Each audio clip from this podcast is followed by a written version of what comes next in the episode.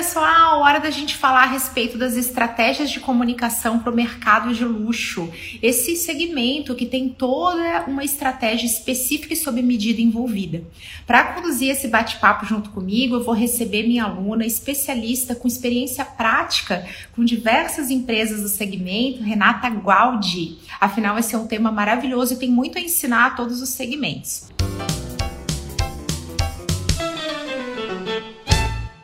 Olá, Carol. Olá, que coisa boa, bem-vinda. Tudo eu tô bom? feliz por te receber, minha aluna maravilhosa. Obrigada, Cal. Prazer é todo meu. Tô super feliz pelo convite.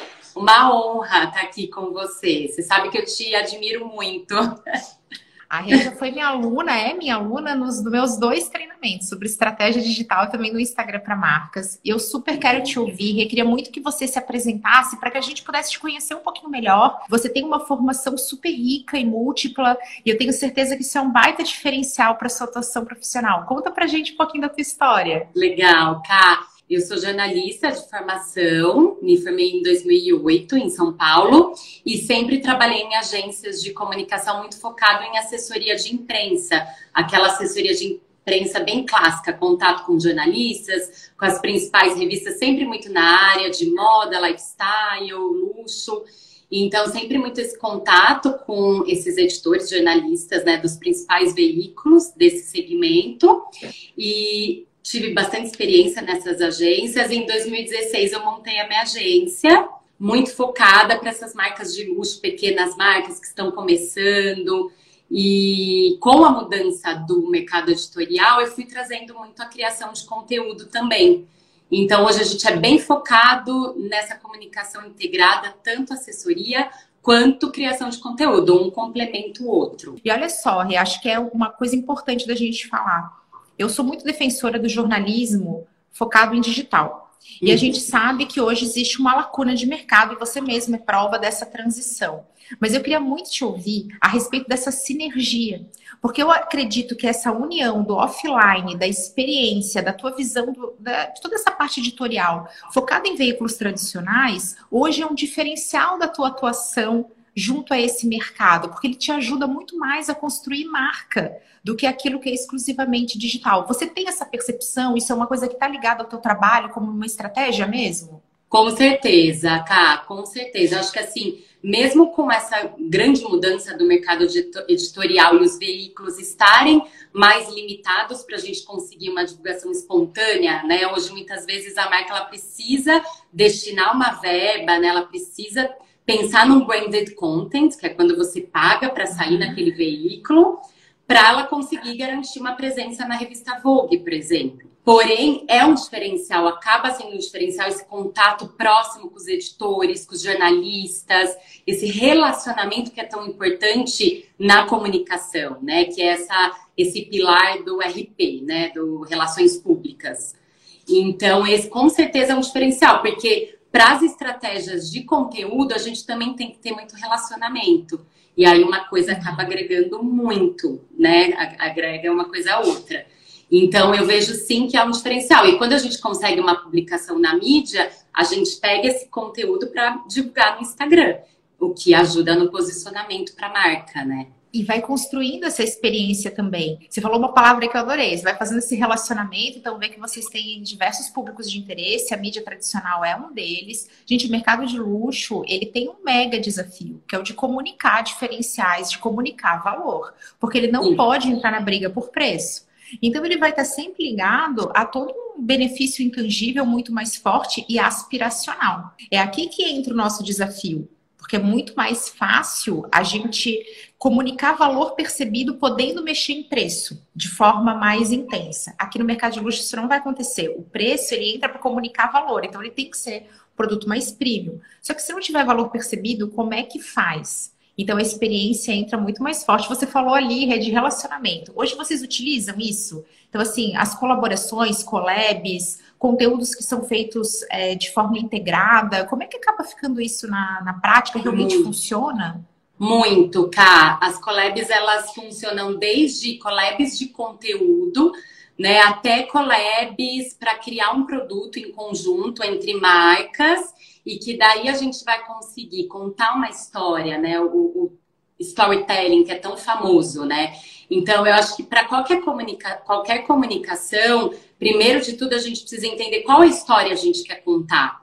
Né? Quais os diferenciais daquele produto, da marca? O luxo ele traz isso, você contar é, o, o, material nobre que está sendo utilizado, se é feito à mão, quanto tempo leva para ser feito aquela peça até chegar à loja. E as collabs, elas uh, ajudam a, a, dar mais. Uh, mais significado para essa comunicação, né? Mais valor para essa comunicação. Uma sinergia que eu acho que é maravilhoso. Então, isso vale, pessoal, para todo aquele conteúdo colaborativo que é feito a partir de não precisa ser do mesmo segmento, nem deve, né?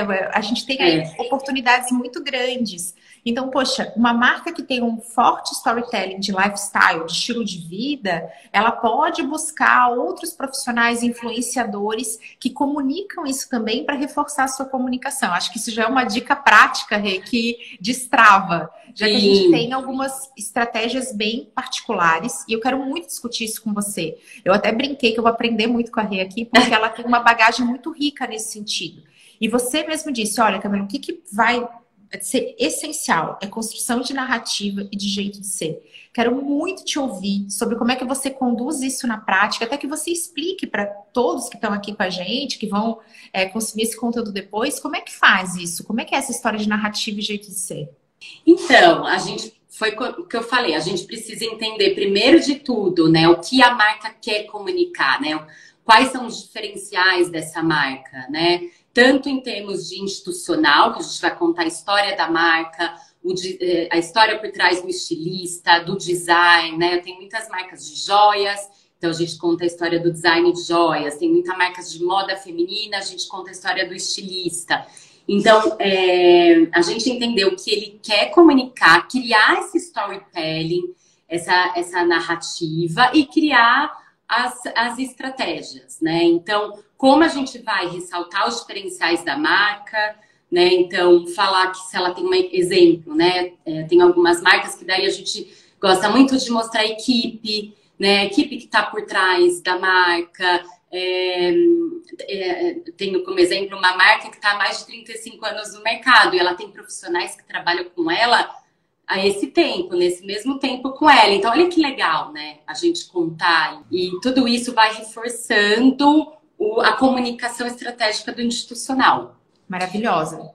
E... Eu tenho Rê, clientes dessa, desse segmento, e, gente, a, a figura de um diretor criativo é uma coisa muito forte dentro do mercado de luxo. Então, uhum. como é uma estratégia pouco utilizada, agora a gente está tendo um movimento mais forte de algumas empresas de trazer essas pessoas ligadas à criação, à idealização de um produto que é milimetricamente pensado, que tem uma série de camadas diferenciais, que é construído com matérias-primas que são selecionadas. Isso, gente, é muito difícil do cliente perceber. Isso tem que é. ser contado. Como é que você vai saber que aquele móvel então, você não está vendendo uma mesa, você está vendendo um design que foi pensado, que é único, que vem de uma madeira especial, feito com pessoas que também tem toda uma cadeia de valor que é fora daquela do mercado de massa, que vai ter um preço, mas que tem toda uma. Sabe, a gente vai ter os passos aqui. E se isso não é contado por alguém, a gente vai ter muita dificuldade de comunicar vira só uma mesa cara. Ou então uma mesa assim, a tal celebridade tem, que também é um, uma armadilha meio complicada para esse, esse segmento. Sim. Você sente é, isso também? Muito, muito, com certeza. E às vezes o próprio dono não tem muita, não se sente muito bem de aparecer. Então vamos mostrar a equipe ali trabalhando, a equipe na fábrica. Existem outras maneiras também de você mostrar esse backstage, né, o dia a dia da loja, o showroom, que vai humanizar e você vai explicar por que aquele produto tem um preço, ele é mais caro, né? Ele tem um ticket médio mais alto. Então você tem que justificar por que é caro, né? É um material mais nobre ali, é um processo que leva meses para ser desenvolvido, não é fast fashion. É um trabalho handmade, feito à mão, com cuidado. Para quê? Para que a gente consiga ter os argumentos de que aquilo é único e autoral, por isso que é caro. Amei. Ó, gente, ó, autoral. Então você está é. vendendo o quê? Você está vendendo uma criação que é única. Por isso que a gente tem tanta correlação entre marcas de luxo. Então, a gente falou aqui de moda e joias, por exemplo. Elas estão ligadas à criatividade, à obra de arte. Sabe esse conceito de que é arte? Porque a arte é algo que não é tão replicável. Então, ela é cada peça é única, é uma expressão. Ainda que seja pensada com o público-alvo, tem essa coisa da expressão muito muito forte. E acho que também uma percepção de atendimento bastante diferenciada. Como é que você acaba contando isso na tua comunicação, trazendo esse atendimento tão especial para frente das câmeras, o que já Sim. acontece nos bastidores? Eu acho que assim, o atendimento é essencial, né? Tá muito próximo do cliente, uh, chamar pelo nome, fazer um atendimento bem personalizado. E na estratégia de comunicação de conteúdo, a gente usa muito CTAs, né? Então, link na bio, nos chame, chame a gente pelo WhatsApp. É, quando é loja física, né? Estamos aqui para te atender, para te receber. Oriento muito, a gente orienta muito também os clientes a, né, vai fazer um evento, tem que ter também uma arte para mandar para o WhatsApp, uma, um textinho, né? É, bem personalizado para mandar também, porque tudo isso envolve essa estratégia de comunicação para você conseguir chamar o cliente próximo para você, né?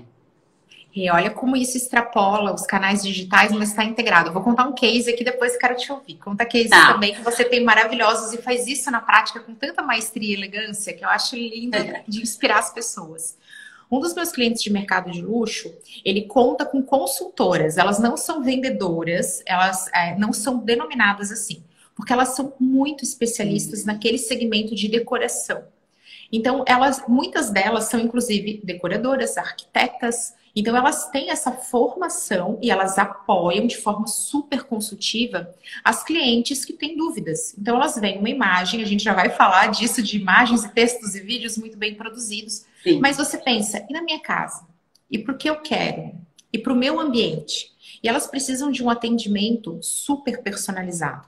E as clientes naturalmente vão criando afinidade com determinadas consultoras, determinadas vendedoras, vão procurando por elas. Na hora que a gente trouxe isso para o Instagram, a gente não fez uma coisa como fale pelo WhatsApp. A gente entrega o número direto de cada uma das consultoras, para que as pessoas possam, claro, que para quem é novo, né, a gente inclusive faz essa apresentação de quem são elas, porque todo o atendimento ele é muito importante. Então, ah, vai ter a Renata e vai ter a Camila. Então, há uma apresentação. Deixa eu te apresentar qual que combina mais com você. Então, vê que é uma humanização toda consultiva. Então, sim, traz a equipe, mas traz a equipe com autoridade, mostrando quem é. E isso na prática já acontece. Já uhum. acontece essa coisa do cliente procurar determinada consultora e gostar bastante de determinado trabalho. Ó, gente, tá vendo? Dá para trazer ferramentas que são super comerciais, como o WhatsApp, mas o jeito de fazer isso é o que determina. Eu acho que é aí que tá o teu trabalho, né, Rê? O, o que fazer, beleza, mas o como fazer. Sim, exatamente, exatamente. E assim, as minhas marcas, elas são menores, né? São marcas pequenas, que estão muitas vezes começando no mercado, então não tem uma equipe muito grande. Mas isso é uma super ótima dica mesmo, né? De quando você é uma empresa maior e precisa ter esse maior, esse atendimento com uma equipe Ai, maior. Calma que eu amei. Porque se você tem um atendimento com uma pessoa, eu acho que isso é ainda mais forte.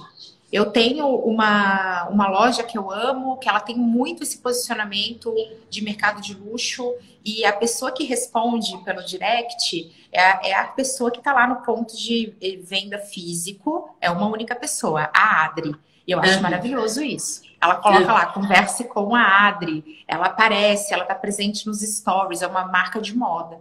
Então, eu acho bem legal, e inclusive não independe. Aqui no caso a gente tem lá um time de quatro pessoas, quatro consultoras. Mas caso seja uma, eu acho que fica ainda mais forte o posicionamento. Sim, e é isso que você falou, né? Bacana é, se apresentar, se mostrar próxima do cliente, assinar o nome para a pessoa saber com quem ela está falando, né? Para criar essa proximidade, essa amizade, né? E como que você faz para isso passar a aparecer? Minha experiência. É, geralmente os idealizadores de marcas que são premium, marcas de luxo, eles são super criativos. Então tem uma coisa assim, é, sabe que vem de dentro? Aquela marca é quase que filho, quase que vida. Pelo menos a minha experiência sempre mostra isso. E se a gente vai ler, a gente vê que sempre tem uma, uma coisa assim que aquilo permeia a vida desse criador, desse fundador. Mas na hora de trazer isso para o digital, bastante trava.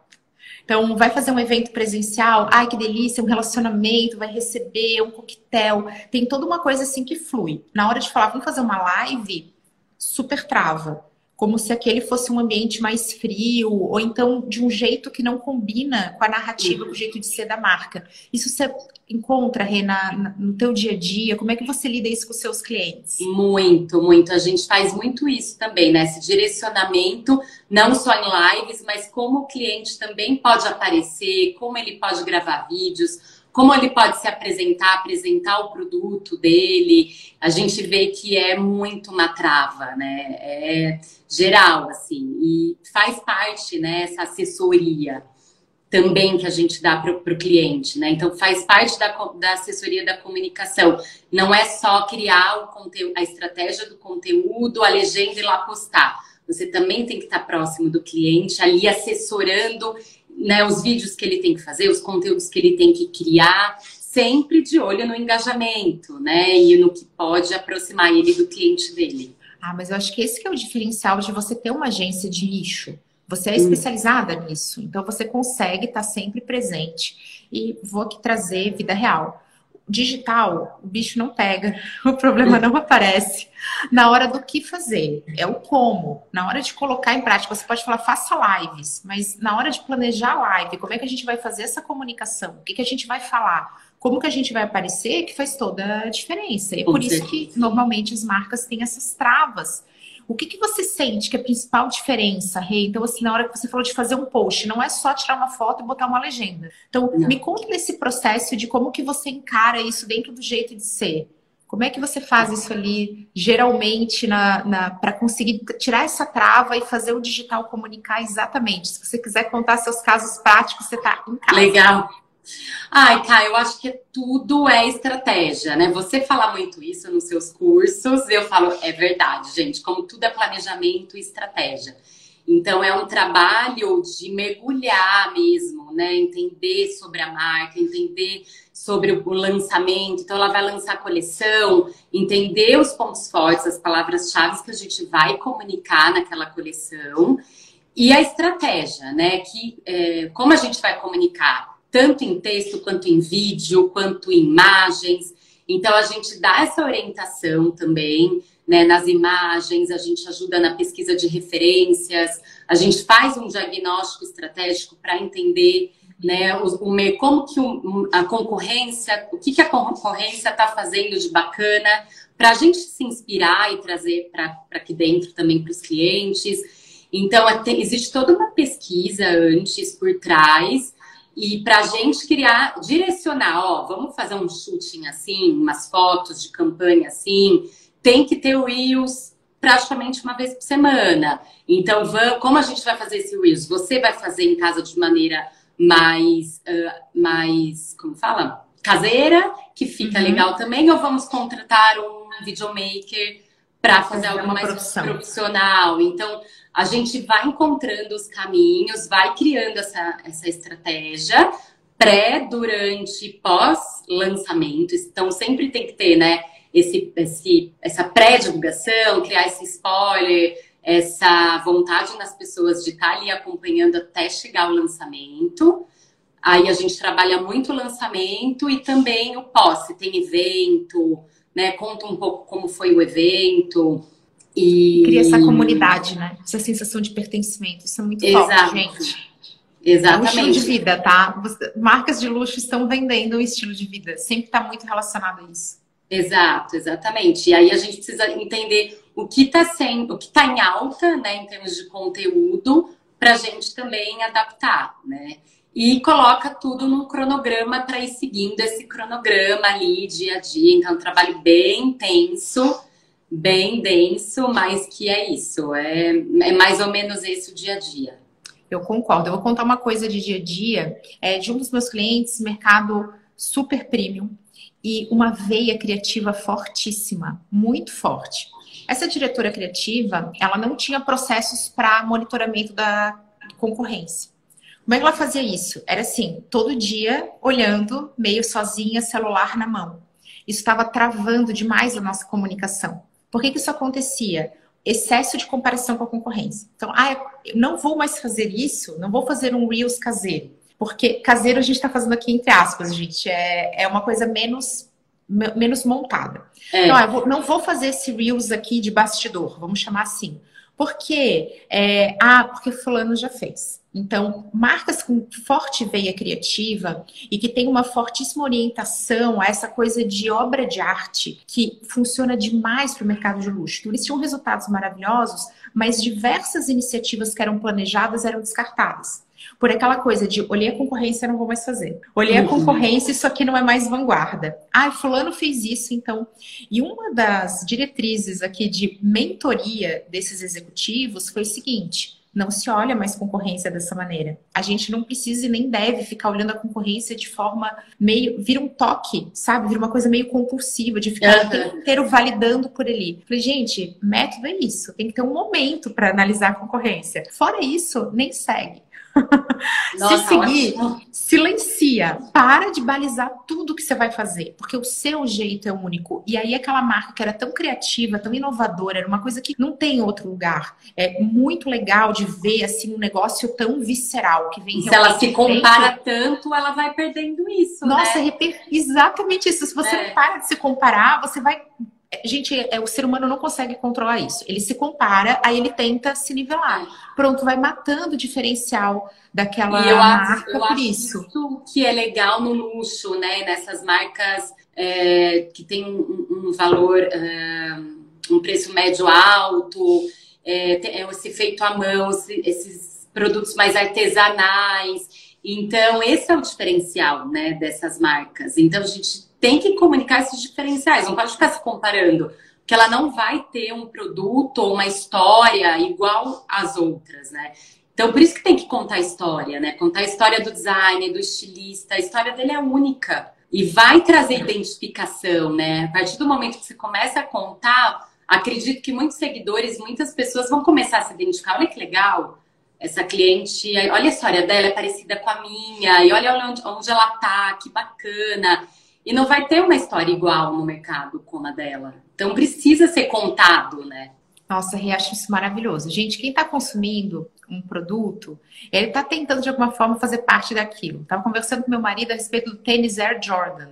Ele falou assim: ah, quem compra esse tênis quer o quê? Eu falei, gente, em algum, algum nível inconsciente, ele quer ser o Michael Jordan. É. Ele quer ter aquela coisa ousada, bem sucedida, de atitude. Em algum nível, isso vai acontecer. Eu tenho um case para compartilhar aqui, Rê. Quero até te ouvir em relação a isso, se já aconteceu com você. Você falou do handmade. Eu tenho um cliente que ele tem um e-commerce de luxo inteiramente sob encomenda.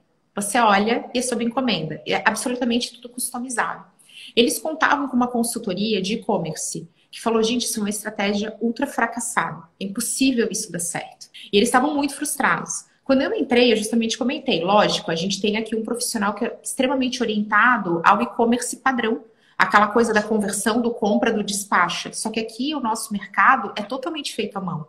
O fato de estar sob encomenda me parece ser algo positivo e não negativo. Será que isso não é um uhum. ponto forte? E aí a gente começou a analisar os dados e começou a ver que aquilo que estava sob encomenda tinha mais apelo, até pela escassez então, uhum. essas clientes, essas mulheres, elas priorizavam a escolha daqueles produtos que ainda não existiam. Porque a sensação de personalização e de só eu vou ter. Quando uhum. você compra um item que é, é de, feito dessa maneira, você não quer encontrar ninguém na festa vestida igual. Isso é uma uhum. gafe, aqui considerado uma gafe. Sim. Eu acho que não há problema nenhum, tá, gente? Eu, Camila, acho que é legal, é o momento de fazer uma foto, mas dentro desse segmento não é legal. A gente tem que saber diferenciar as coisas aqui como estrategistas de marketing, não é minha opinião. É, como o mercado funciona. Então, olha só como algo que muitas vezes é considerado um ponto negativo. Ah, esse produto é handmade, então ele não está pronto, porque alguém vai ter que fazer a mão. É, e aí vai levar tempo para fazer. Isso é ruim para o e-commerce? Não, isso é muito bom para o e-commerce, porque está olhando para aquele público-alvo. Você tem essas experiências Sim. práticas também, assim, de marcas que acham que estão cometendo erros e, na verdade, elas estão sentadas na solução? Sim, Cá. É, e eu acho que assim, entender como comunicar, né, essa, essa escassez, esse sob medida, né, que com certeza é uma estratégia. São né, e o luxo permite isso. Joias, por exemplo, são poucas peças. Não dá para a marca de joias produzir muitas peças, porque é muito investimento lá. Imagina, o ouro é altíssimo. Então, eu tenho uma cliente que fala muito isso. Eu tenho que fazer pouquíssimas peças para cada coleção porque eu tenho que entender primeiro como que ela vai ter a saída dessa, dessa coleção para produzir novas. Então, aí que a gente já entra falando poucas péssimas, edição mega limitada, uh, né? Peça o seu sob medida. Então, é, é uma oportunidade de comunicação, de divulgação, né? Amei. A Tati aqui comentando. Eu, porque também é, ligada ao mercado de lojas. Tati. Tati. Tatiana. Oi. Adoro essa interação na live. Que feliz dos seus clientes estarem aqui também. Por gente, isso, uma profissional maravilhosa. Por isso é super exclusivo. Isso. Vamos falar a respeito do, do case da Tatiana, que apareceu e interagiu. Gente, clientes que vêm live, eu acho isso maravilhoso, que estão aprendendo junto, ó, coração. Coração. Não, a Tati, a gente está juntas há um tempo tempão já, né, Tati? Uns, quase uns quatro anos. Ai, tá aqui, amo a Rê, como não? Rê, quero muito falar sobre isso também, vamos aproveitar esse gancho. É, é, muito comum que no mercado de luxo a gente construa parcerias a longo prazo. Porque, gente, comunicar todo esse storytelling, ele leva tempo. A é. troca de um parceiro, a troca de uma agência, você ter, não é só o custo financeiro, é você ter o tempo para você conseguir. E um parceiro já fica meio. É que nem eu, quando com, a, com os meus clientes de consultoria, eu já estou tão imersa na cultura, o time Cami já está tão por dentro daqueles processos, que é tudo tão mais fluido. Sim. A troca, a chegada de novas pessoas exige uma imersão. Inclusive, sempre recomendo que, ah, eu vou trazer alguém internamente para o meu marketing. Não pode colocar esse profissional rapidamente com a mão na massa. É super recomendável que ele tenha uma imersão dentro desse universo. Ele tem que ficar um período quietinho, consumindo vídeo, ouvindo, sim, recebendo sim. quase que uma aula sobre a marca, porque senão ele vai chegar lá para a Tatiana e vai falar assim: ai, a gente deveria duplicar a nossa produção. E não é isso que vende. Vende o exclusivo, vende o sob medida, aquilo que é único, senão você mata o teu diferencial na hora. Exato. E uma profissional que já está lá mais envolvida, né? Já está ali anos com a marca, ela tem percepções uh, diferentes, né? E que vão, podem ajudar nesses novos profissionais que estão entrando, né? Concordo com você, Cá. Amo isso. Inclusive, eu tenho também um cliente premium que ele é da área de vinhos. Gente, o mundo do vinho é um mundo fascinante, um desafio para todos nós que somos profissionais de marketing e de comunicação. Porque a gente acaba sempre dá uma vontade, né, da gente colocar a nossa opinião, a nossa percepção. E é um segmento Rê, que trabalha de uma forma totalmente diferente. Então, aquele, aquele vinho, ele, ele tem um simbolismo, ele representa outras coisas. Se você comunica isso de uma forma equivocada, você não vai ter resultado. Uhum. Se você pega e coloca que aquele, ah, então esse vinho ele é, ele é de tal jeito. Se você não comunica isso com certo primor, usando palavras técnicas, com a presença de um sommelier, sugerindo harmonizações inusitadas. Então, gente, tem que acontecer alguma coisa diferente. Você vai falar, quem é que come isso? Tem muitas pessoas dispostas. Se você não transforma aquilo e enaltece, por exemplo, premiações internacionais, que muitas vezes a gente nunca ouviu falar, uhum. fala, nossa, isso é realmente relevante. Se você não mexe todas essas peças na tua comunicação, você não vai conseguir chegar nesse consumidor mais exigente. Uhum. E aí a gente fala tanto de simplificar a comunicação. Você também sente isso no seu dia a dia? Eu, eu tenho que mudar minha lógica com o mercado de luxo. A gente fala muito de simplificar, mas a minha experiência prática é que o mercado de luxo precisa de um pouquinho mais de complexidade. Sim. Isso acaba revertendo de forma positiva. Como é que é a tua experiência prática com essas mensagens complexas? Eu acho que assim, a assessoria de imprensa me ajudou muito nessa criação de histórias e de como comunicar nas redes sociais, né? Porque na assessoria de imprensa a gente criava, os, a gente faz os releases, né? Que são os textos mais densos, mai, maiores, onde vão trazer detalhes daquele produto, vai trazer, vai, vão trazer os diferenciais, contar a história da marca, do produto, do lançamento, para a gente oferecer para o veículo, para o veículo comprar a ideia e publicar de maneira espontânea. Então, eu acho que essas narrativas, esses releases, esses textos, a gente também traz muito para a criação de conteúdo. Então, é aquilo que eu estava falando, a gente. E, e, sim, o mercado de luxo precisa de mais detalhes, porque a gente tem que explicar por que, que a joia traz um material mais nobre, né? Qual que é o processo de lapidação daquela pedra? Tem todo um, né, cheio de detalhe. Então, isso precisa ser comunicado, e por isso que muitas vezes o texto da legenda fica maior, né? A comunicação que a gente tem que passar, ela fica mais extensa, né? E claro, existem outras maneiras de, de divulgar, através de vídeos, mas essas divulgações, essa comunicação mais explicativa tem que ter, né? A gente tem que explicar o, o, o porquê daquele produto ser tão nobre, né? Eu acho isso maravilhoso. Então, o relato que é lindo também de ouvir, porque a gente também está muito acostumado a fazer benchmarking. Gente, é o termo bonito para as inspirações. A gente vai fazer inspiração com marcas que são muito consolidadas. Então, de repente, a sua cliente vai falar assim: ah, então eu me inspiro em Chanel uma marca de luxo, icônica, que tem muito tempo de mercado. Gente, é muito tempo para contar histórias. O tempo, ele é um ativo da construção de marca. Ah, mas Camila tem um ano. Pois é, quem tem 50 anos teve 50 anos para fazer o que você está fazendo apenas um. É, então, sim. não dá para subestimar. Eu sei que isso é uma notícia delicada, às vezes dói, porém é a verdade. Então, o tempo vai olhar. E é muito comum a gente ver, especialmente no Instagram, marcas tão icônicas, tão criativas, com DNA muito único, fazendo presença quase que intangível. Vamos chamar assim, é uma imagem muito conceitual, muito. Com um texto que às vezes é uma palavra. Não, e aí isso gera uma certa confusão, na, especialmente na, até na cabeça desses gestores que estão construindo marcas que não têm todo esse tempo e que ainda não estão tão posicionadas. Então Sim. eu amei o teu relato de falar assim, gente, tem mais detalhe, tem mais complexidade, mas vai ter que fazer uma legenda mais longa. Ah, mas a Chanel não faz. É, porque a Chanel ela tá num outro momento, ela é uma inspiração, mas Exato. ela tá vendendo até outra coisa, ela tem lojas no mundo inteiro. A gente acho que essa diferença também é importante, senão Sim. a gente tem uma visão muito limitada do mercado de luxo. Você também sente isso? Eu acho, Kai, e é isso. Às vezes a legenda. Muitas vezes a gente acha que a pessoa não vai ler aquela legenda, mas sempre vai ter um que vai ler. E é isso que você falou, é, uma, é um trabalho de construção, né? O trabalho da assessoria, da, da divulgação, é um trabalho de formiguinha, não é de um dia para o outro. Então, assim, pessoas novas entrando o tempo todo, então, de novo, você vai ter que que se apresentar, vai ter que falar do seu trabalho, vai ter que fazer a legenda lá enorme contando história. Então é um trabalho que não para, né? O tempo todo você tem que estar tá, uh, trazendo essa eh, reciclando a comunicação, né? É isso. Eu quero contar um case de reciclagem de comunicação que é inspirador, que veio do mercado de vinhos.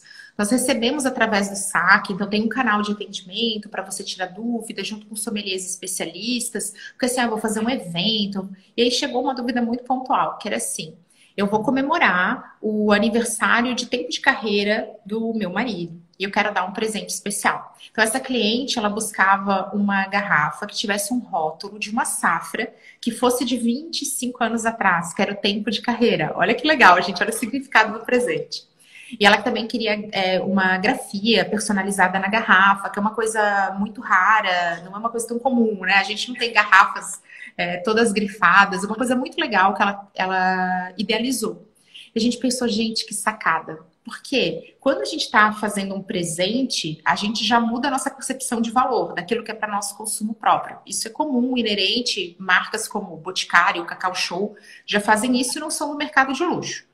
Mas ali surgiu a, o insight da gente comunicar isso para outros clientes, de trazer isso para as redes sociais como uma inspiração.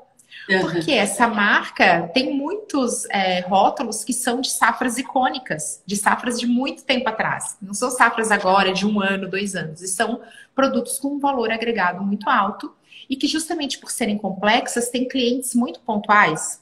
Uhum. E isso foi uma inspiração, porque ajudou a marca ali pontualmente, tá, gente? Uma estratégia bem pontual, a aumentar o leque de potenciais clientes para aqueles rótulos. Então é como se dissesse assim, tá vendo essa joia aqui, esse anel que tem uma pedrinha? Você cria um significado para aquilo e aí ao invés de você ter 10 potenciais clientes, você passa a ter 100. Uhum. Então, isso é uma inspiração aqui que eu Muito vou compartilhar legal. nessa live que ajudou demais. Da onde veio isso? Estudo de mercado? Não, veio de ouvir o cliente. Uma cliente já especial que fez essa solicitação especial e que se transformou numa inspiração para comunicação. Muito legal. E de repente, Cá, é, acho que tem a ver com o que você está falando, é, descobrir novas oportunidades dentro da novos nichos, novos segmentos. Então, por exemplo, a, a minha cliente, que é a marca de joias de repente ela começar a fazer joias para noivas, né? Sob medidas, alianças, acho que é mais ou menos isso, né? Que você está falando. Maravilhoso. Então, joia para você com a sua filha, porque você vai criando esses momentos. E a Sim. gente, o mercado de luxo tem muito isso, né? Uma coisa que te diferencia.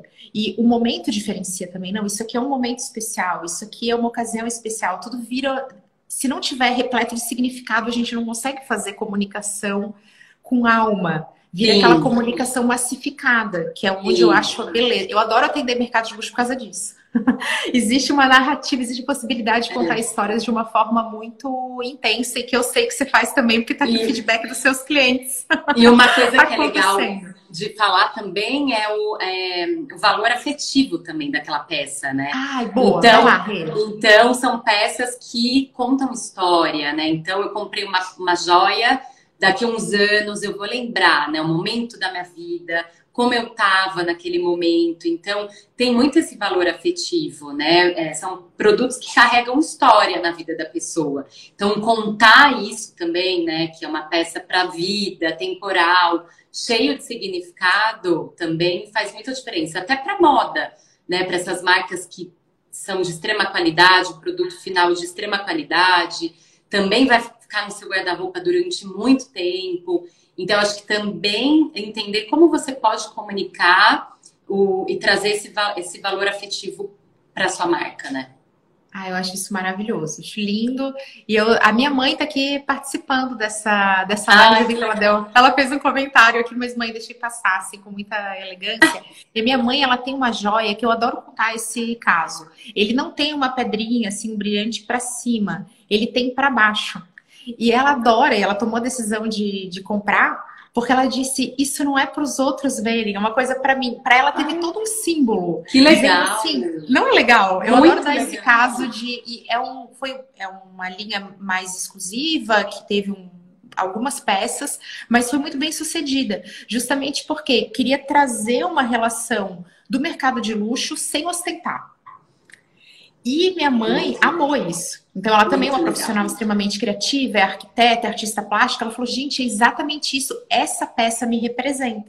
Sim. Eu quero ter uma coisa que é única, que foi feita de forma artesanal, não massificada, de uma designer que eu admiro, que tem um conceito, que eu vou me lembrar, o valor afetivo. Mas eu não quero transformar isso em algo de ostentação. Uhum, então eu quero que isso seja só para mim. Então o fato da pedrinha estar tá virada para baixo, onde ninguém via, teve todo um significado diferente para ela, por diferenciar, por trazer esse distanciamento de algo que é, infelizmente, muitas pessoas encaram como único atributo que é a ostentação. Gente, é. mercado é. de luxo e ostentação não precisam caminhar juntos. Não. Existem casos que sim, mas isso não é uma obrigatoriedade. Você também não. sente esse preconceito, Rê? Sinto, Vamos chamar de preconceito. E a gente desmistifica muito isso, né? E usando as joias, o mercado das joias como exemplo, já que estamos falando muito sobre o mercado das joias, a gente desmistifica muito, ainda mais que é muito uma tendência A Tati faz muito isso de criar joias para você usar no seu dia a dia. Você não precisa mais ter aquela peça que você vai deixar guardada no seu guarda-roupa, né? São peças para você usar e compor no seu dia a dia. Né, peças que você consegue fazer um mix, né, de colares, de brincos, de anéis e fica uh, super moderno, cool, né? Que é um termo que a gente usa muito nesse mercado, né? Super cool, uh, mas sem ostentar.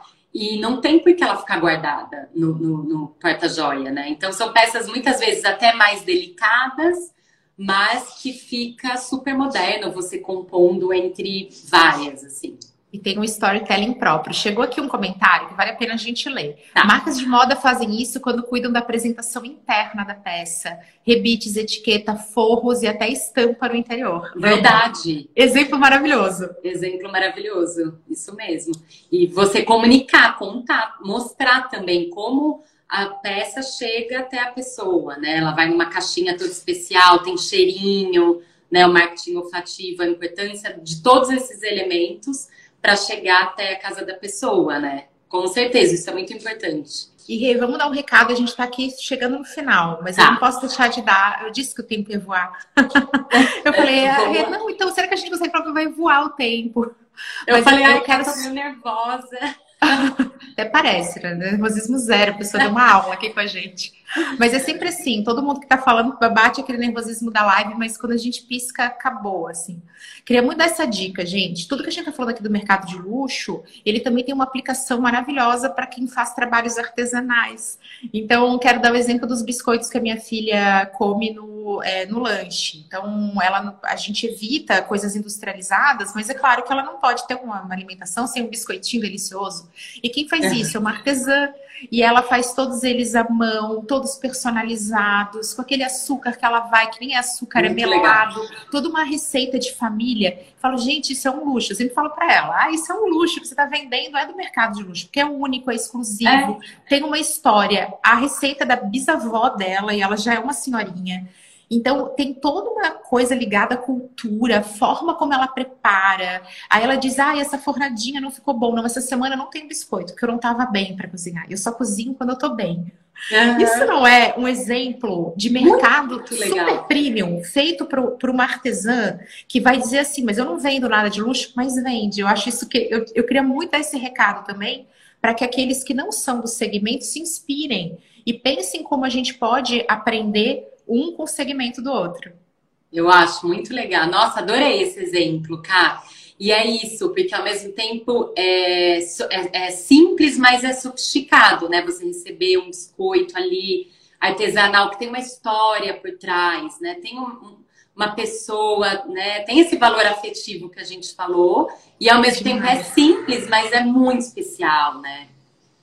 Amo, gente. Rê, hey, quero te agradecer por cada minuto que você Eu teve te aqui agradeço. comigo. Foi uma conversa maravilhosa. Vamos ler aqui um comentário que chegou da Lala.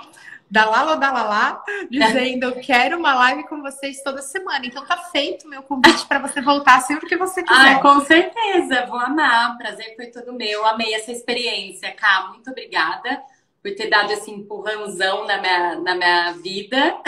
Prof. vai. Gente, faço questão de receber meus alunos, a minha aluna de dois cursos, faço questão. Falei, aí ela até comentou, ai, poxa, eu tô aqui vindo pra live. Eu falei, beleza, que agora eu acompanho você nessa primeira live, agora o mundo já sabe que você é uma profissional incrível. Meus Amém. alunos não é porque são meus alunos, eles são realmente profissionais maravilhosos, mas a prof vem aqui para dar um empurrãozinho para sair do bastidor e ganhar o palco. E aí agora você já sabe que o público quer te ouvir, que a audiência quer aprender com você e você vai continuar fazendo isso, fazendo lives e vídeos e aparecendo cada vez mais. Sim, com certeza, tá.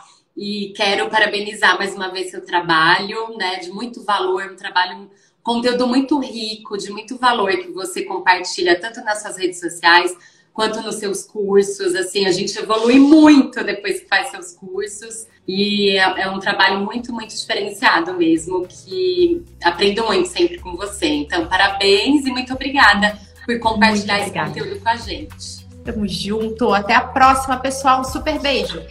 Obrigada. Beijo.